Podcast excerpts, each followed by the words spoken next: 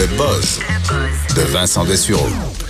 Et euh, il y a quelques années, là, euh, notre émission on aurait été quasiment en émission spéciale, Vincent, et là, c'est juste un point dans le buzz, dévoilement des nouveaux iPhones. C'est plus, le, c'est plus la folie que c'était. Vraiment plus, non, vraiment plus, sachant que la technologie plafonne, on va se le dire, dans le monde des téléphones intelligents. Donc oui, il y a là, des- c'est le 11. C'est le 11, iPhone 11. Le dernier, c'était le 10, mais tu sais, le- en X, là, donc iPhone X, certains disaient XXS, mais c'est le- c'était le 10.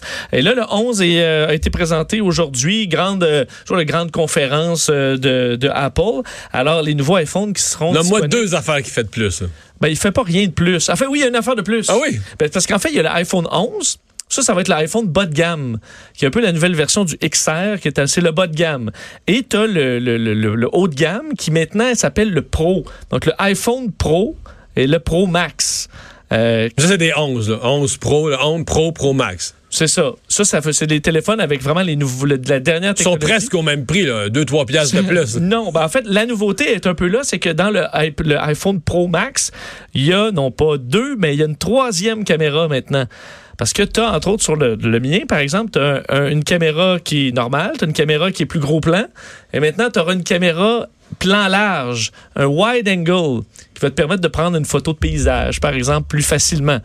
Alors là, tu te retrouves avec un, un- en arrière là, de ton- téléphone un grand carré avec euh, Trois lentilles, trois- trois lentilles, caméras. d'autres capteurs. Alors, euh, entre autres, un des avantages, c'est que tu peux, par exemple, tu filmes, je peux filmer avec tes trois caméras en même temps, puis ensuite choisir mon, en- mon, mon zoom préféré.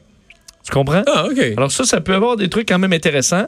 Euh, sinon, ben, c'est surtout la rapidité. Au niveau de parler au téléphone, de parler à quelqu'un, allô, Ça comment tu vas? Ouais, ça parle pareil ça il y a ressemble. 10 générations à Ah, peu près. OK, OK. Euh, alors bon, de, d'intelligence artificielle qui va améliorer les images, ce genre de trucs-là, mais c'est vraiment... À la marge, là. Ouais, c'est ça. Il n'y a pas de grande révolution. Là où il y a Donc, combien on paye pour si peu, de- si peu d'amélioration? C'est que maintenant, comme moi, là, mon, mon- mon- j'ai acheté celui de l'an passé. Là. OK. Donc, le top, là, c'est m'a coûté à peu près 1200.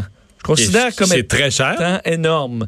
Mais maintenant, pour 1000,49 T'as la version bas de gamme du iPhone. Tu vas avoir juste le 11 euh, qui n'a pas toutes les fonctionnalités dernier cri. Il n'y a pas beaucoup de mémoire non plus. Ben, en fait, là, je t'ai donné la version avec le minimum de mémoire selon moi parce qu'il faut faire attention avec les iPhones, mettre toujours tu une version de mémoire qui n'est pas achetable. Les médias vous sortent ça, mais c'est pas ça le vrai prix. Là. Ça vous prend, si vous achetez un téléphone nouvelle génération avec toutes les capacités de prendre du HD, ben ça vous pouvez pas avoir 64 gigs. Alors, ça vous prend au minimum tu la prends deux version- photos pour ta ben, mémoire. là, t'es plein. Puis alors, je vous donne les prix d'une version qui fait du sens, c'est-à-dire 128 gigs avec le, la version minimum euh, du, du petit, c'est 1049 dollars canadiens. Là, Puis si tu vas dans le Pro et le Pro Max, là, 1600. c'est beaucoup. 1600 dollars pour euh, le, le- le- minimum. Là. Alors, 1600 plus taxes, plus votre ticket qui va coûter 60. Ça, vous êtes pas loin. Ouais, puis là, t'as 2000. quasiment pas le choix de prendre la, la- la protection là, au cas d'accident. Ou vous rajouter un 200 peut-être. Alors, vous êtes pas loin du 2000 dollars maintenant pour avoir le top. Mais on s'entend, eux dire c'est le pro. Donc, c'est fait pour des gens, des professionnels. Hein? Ben oui. Sinon, le 11, ça, vous, vous devrez débourser plus de 1000 dollars. Apple a aussi dé- dévoilé son App- Apple Arcade, Apple TV+, donc des nouveaux services de jeux vidéo, entre autres, qui seront euh, payants. Un nouveau iPad, une nouvelle Apple Watch. Alors, tout ça euh, va se relancer bientôt. Pourquoi les mariages sont-ils en baisse? Oui, une, une, euh, parce que bon, il y a moins de mariages, on le sait un peu partout, et l'université du, euh, en fait, euh, Cornell University a publié une, une étude où ils ont un avis différent sur pourquoi il y a moins de mariages, et c'est en raison de du trop faible taux d'hommes étant euh, économiquement attirants. Donc avec assez d'argent pour Les hommes sont trop pauvres. les hommes sont trop pauvres. En Ben fait, voyons, ils ont dit s'ils prennent les hommes mariés et les non mariés, du moins dans leur petite étude, euh, les, euh, les non mariés sont euh, gagnent 58% de moins.